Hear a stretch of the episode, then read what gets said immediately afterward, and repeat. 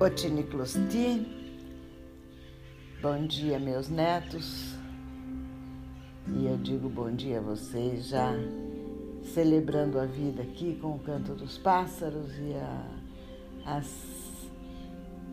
as vidas vegetais se exibindo, procurando luz, mostrando beleza de flores e a energia das folhinhas que brotam. E como nós estamos invadindo uma é, área de especulação bem mais interessante e mais poderosa e benfazeja do que todas as questões sociais, das quais a gente não pode se furtar, mas que exigem, vez ou outra, uma serenidade que só a natureza e a vida em si, a essência da vida, podem nos transmitir. Toda essa consideração, porque, como eu já digo e repito desde o episódio anterior, temos entrado num caminho de especulações de, de ordem existencial, espiritual, ética, procurando caminhos, hum, doutrinas sábios e conhecimentos que nos ajudem a avançar é, na direção de encontrar tudo aquilo que é bom para cada ser humano e para a sociedade como um todo. Curiosamente, hoje, logo pela manhã, é, justamente banhada por luz de um belíssimo dia, eu juntei a, a palma das, as palmas das duas mãos caminhando aí pelo gramado num, num gesto de espontâneo e num gesto de oração, numa atitude íntima de oração.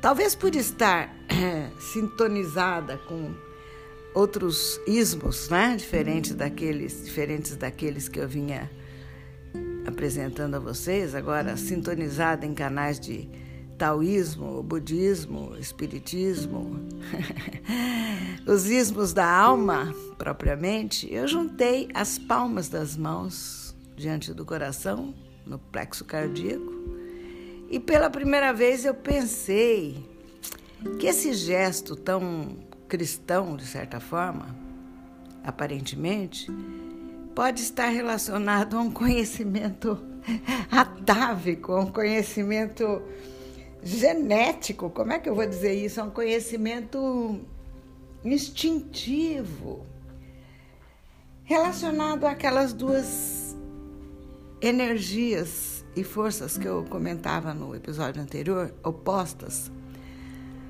o yin e o yang, que de alguma maneira são responsáveis pelos eh, movimentos do cosmos, pela estabilidade e equilíbrio em alguns momentos e, e, pela, e pelo desequilíbrio e pelo caos em outros momentos. Isso é uma aventura do meu pensamento. Nesse momento, realmente foi só um, um insight, algo que me ocorreu caminhando aí para admirar os primeiros os primeiros, as primeiras horas do dia e sentir as primeiras horas do dia.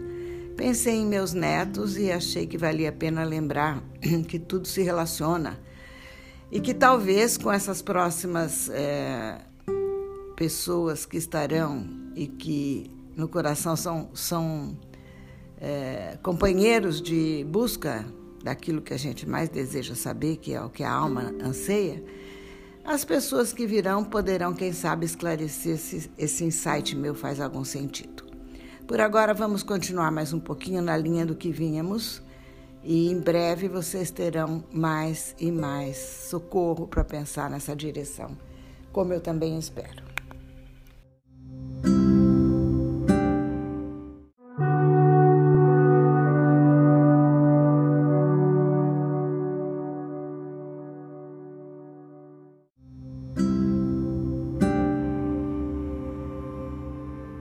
Muito bem.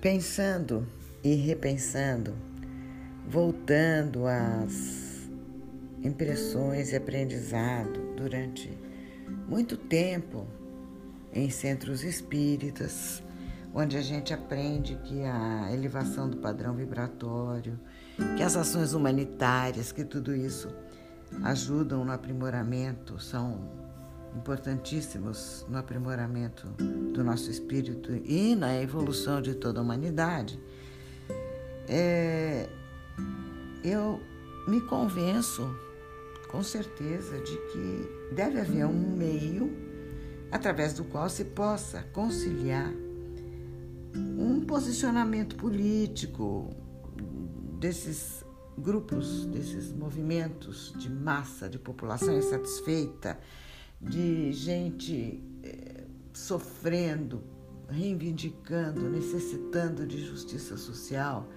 de alimento, de cuidados mínimos, que muito eh, claramente se percebe que as instituições nem sempre cumprem esse papel.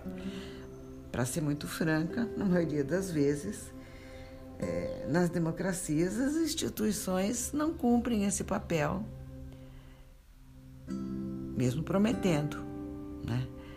É, parece que acaba havendo um domínio das elites, dos interesses econômicos das grandes corporações, e não vamos voltar nesse assunto outra vez.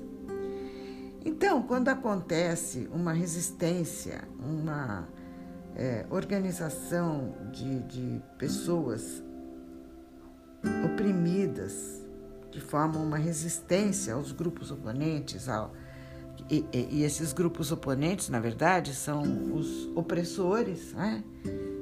que chegam àquilo que a gente tem visto ultimamente, que são verdadeiros cenários de barbárie, de opressão, de boicote, de é, bloqueios, de intimidação dos, dos mais pobres, tanto de um país com relação aos países mais fracos, como das elites com relação aos, aos pobres. Isso é fato. Não adianta a gente tentar adorar a pílula e pensar que a sociedade humana já atingiu um grau de aprimoramento. Então, muito bem. Como crescer, como ajudar a humanidade a crescer, como evoluir espiritualmente, como encontrar equilíbrio, né? como uh, agir de tal forma que as nossas mãos postas, as nossas mãos postas em posição de prece, que hoje eu acabei de comentar com vocês, é, me ocorreu que possa ser um gesto é, gravado na nossa consciência atávica, no nosso conhecimento instintivo de que seja um, um símbolo de como se, se deve encontrar equilíbrio, as forças opostas, os lados opostos, a mão esquerda, a mão direita, o yin o yang, não sei como vamos interpretar isso, mas me ocorreu. Né? Então, no limite contra as, as opressões, o que, é que, o que é que se deve fazer? Dar a outra face? Jesus Cristo ensinou isso seria dar a outra face, né? Num, numa consciência de, de classe, de oprimidos, como seria isso?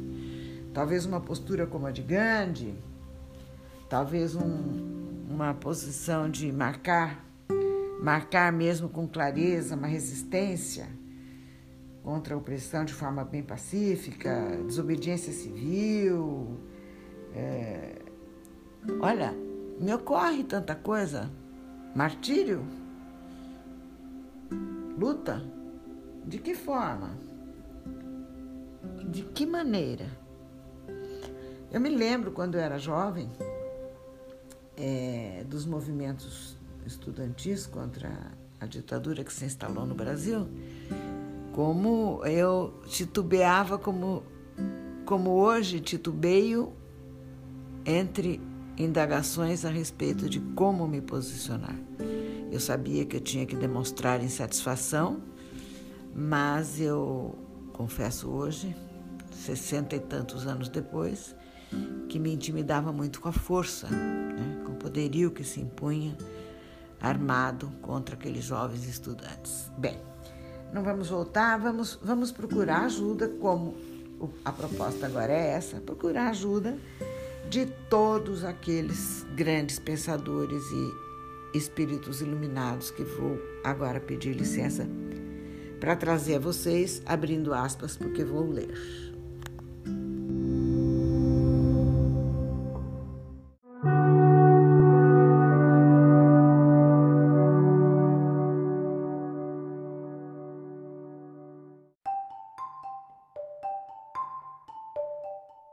Estou dizendo tudo isso com a permissão de quem já se apresentou dizendo que vai falar do que intriga, do que tumultua o espírito de quem reflete sobre a sociedade, porém com, com ânsia de realização espiritual. Eu vou abrir aspas aqui agora e vou ler um pouco do que diz Leon Denis no segundo capítulo. Abre aspas. Nosso mundo dissemos precedentemente, é arrastado por uma corrente poderosa para uma era de transformação social. O socialismo, qualquer que seja a opinião que dele se faça, que se o aprove ou que se o condene, tem perseguido seu caminho a despeito das resistências e se tornou uma força com a qual é preciso contar. Ele tem para si o futuro. Ele triunfará, talvez, sob formas bem diferentes daquelas sob as quais é concebido hoje, e sua obra será pacífica ou sangrenta, conforme o princípio, a ideia mestra que a inspirará. No momento, os socialistas estão divididos em escolas rivais. Eles trabalham de maneira diversa para reunir os elementos necessários a fundar um novo edifício social. Falta-lhes, porém, o essencial, o cimento que deve reunir esses elementos, isto é, a fé elevada e o espírito de sacrifício que ela inspira. Falta-lhes o ideal poderoso que aquece, fecunda e vivifica. Para construir a cidade futura, para fixar a lei definitiva, é preciso, antes de tudo, conhecer a lei universal do progresso e da justiça e tomá-la por guia Pois, se não conformarmos nossas obras pela lei eterna das coisas, não faremos senão uma obra efêmera construída sobre a areia e que virá abaixo. A ciência é, por alguma razão, importante nesse momento crucial que atravessa o mundo e o penetra de mais em mais? Não, é apenas a vontade de fazer cessar ou pelo menos minorar o sofrimento humano.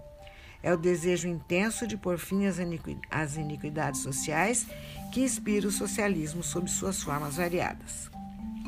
Esse movimento que a ciência não criou chegará até ela indicando-lhe, dirigindo-lhe, assinalando-lhe a finalidade elevada que deve enobrecer idealizar seus esforços? Desse ponto de vista, a ciência atual é impotente. Assim como vimos, os socialistas que se inspiram em certas teorias científicas erigiram o materialismo e o ateísmo à altura de um princípio. Fez-se tábula rasa, tábua rasa de todas as esperanças no além, de toda a ideia de mortalidade, de toda a concepção de um ideal divino. E é esse estado de espírito que a torna estéril ou funesta.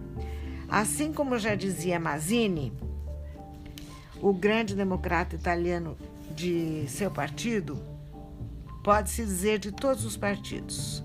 Vejo em torno de mim o estado de dissolução, o individualismo ao qual deságua, forçosamente, a ausência de um pensamento religioso, de um pensamento elevado.